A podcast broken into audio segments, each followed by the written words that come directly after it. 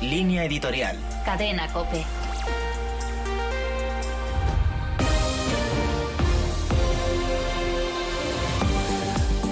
Angela Merkel es probablemente uno de los pocos referentes de liderazgo político que tenemos en este momento en el mundo. A pesar de llevar tanto tiempo al frente del gobierno de su país, sabe combinar una tensión ideal y un sano realismo. Por eso fue tan interesante el discurso que pronunció el jueves en el Bundestag, en el que alertó de la presencia de fuerzas antidemocráticas, radicales y autoritarias dispuestas a aprovechar la crisis del coronavirus. Ante esta amenaza, la canciller reivindicó la voz de Europa para proteger la dignidad del hombre, la democracia y la libertad.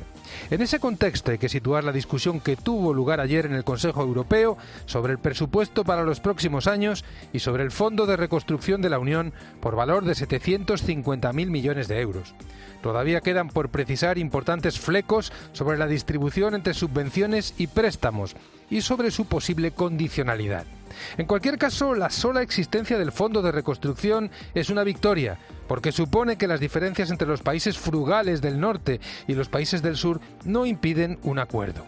Los frugales han defendido siempre que políticas de crecimiento y sociales debían de ser nacionales y los países del sur han defendido que debían ser europeas. También es muy significativo que las ayudas no vayan a dividirse según el peso de los miembros de la Unión, sino según sus necesidades.